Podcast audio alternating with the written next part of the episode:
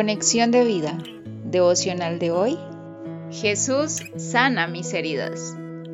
Dispongamos nuestro corazón para la oración inicial. Padre, gracias te doy porque me enseñas a través de tu palabra que por medio de la obra de Jesús me has restituido. Quiero de ahora en adelante vivir conforme esta verdad que me has revelado y recordar cada día que ahora por ti he sido adoptado y que tengo acceso a la casa del Rey. Amén. Ahora leamos la palabra de Dios. Segunda de Samuel capítulo 9 versículos 1 y versículos 3 parte B al 7. Dijo David, ¿ha quedado alguno de la casa de Saúl a quien haga yo misericordia por amor de Jonatán? Y Siba respondió al rey, aún ha quedado un hijo de Jonatán, lisiado de los pies. Entonces el rey le preguntó, ¿dónde está? Y Siba respondió al rey, He aquí está en casa de Maquir, hijo de Amiel, en Lodebar. Entonces envió el rey David y le trajo de la casa de Maquir, hijo de Amiel, de Lodebar. Y vino Mefiboset, hijo de Jonatán, hijo de Saúl, a David, y se postró sobre su rostro e hizo reverencia.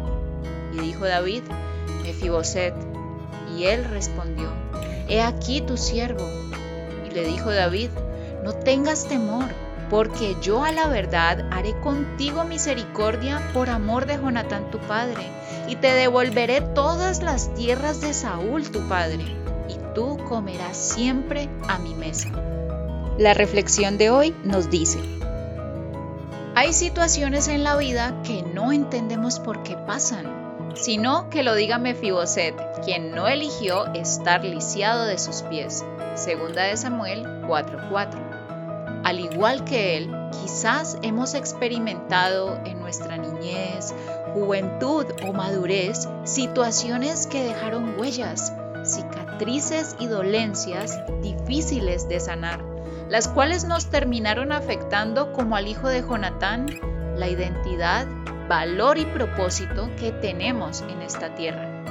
Lo malo de creer que esas situaciones son las que determinan nuestro presente y futuro es que comenzamos a experimentar faltantes en diversas áreas de nuestra vida, como Mefiboset, quien a raíz de lo sucedido en su niñez no veía ni entendía cuál era su valor.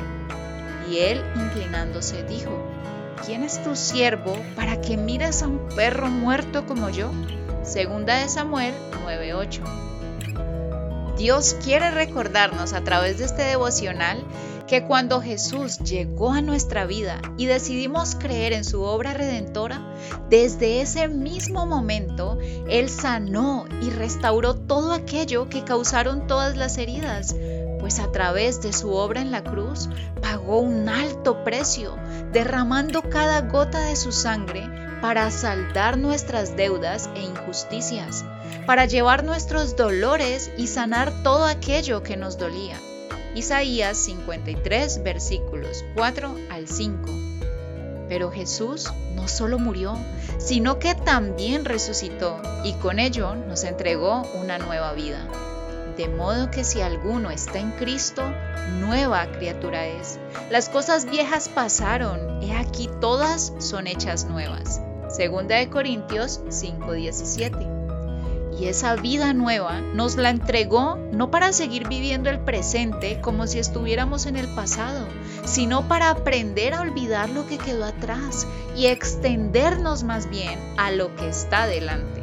Filipenses 3:13. Hermanos, es hora de despojarnos de todo ese peso antiguo que nos asedia, porque necesitamos correr esta carrera o vida que tenemos por delante de la manera correcta, puestos los ojos en Jesús, el autor y consumador de la fe, quien cuando estuvo en la cruz no pensó en cuántas injurias le estaban lanzando o en cuánto dolor le habían ocasionado, sino que menospreció el oprobio y sufrió la cruz por el gozo que representaría que los que creyéramos en Él fuéramos sanados y salvados. Hebreos 12, versículos 1, parte B al versículo 2. Así como Mefiboset fue llamado por el rey David, para ser restituido por todo el tiempo que debió recibir herencia como hijo de Jonatán, y para ya no ser más recordado como aquel lisiado, sino como el invitado del rey, de igual forma, el Rey de Reyes y Señor de Señores nos ha llamado para que nos sentemos a su mesa, no pensando en que estamos lisiados, heridos, adoloridos, sino conforme la nueva identidad que nos ha entregado como hijos del Rey. Pues ya Él restituyó al agraviado, hizo justicia a los que habíamos sido afectados por las injusticias, dio amparo a la que estaba viuda, es padre para el huérfano y ha consolado a todos aquellos enlutados. Visítanos en www.conexiondevida.org. Descarga nuestras aplicaciones móviles y síguenos en nuestras redes sociales.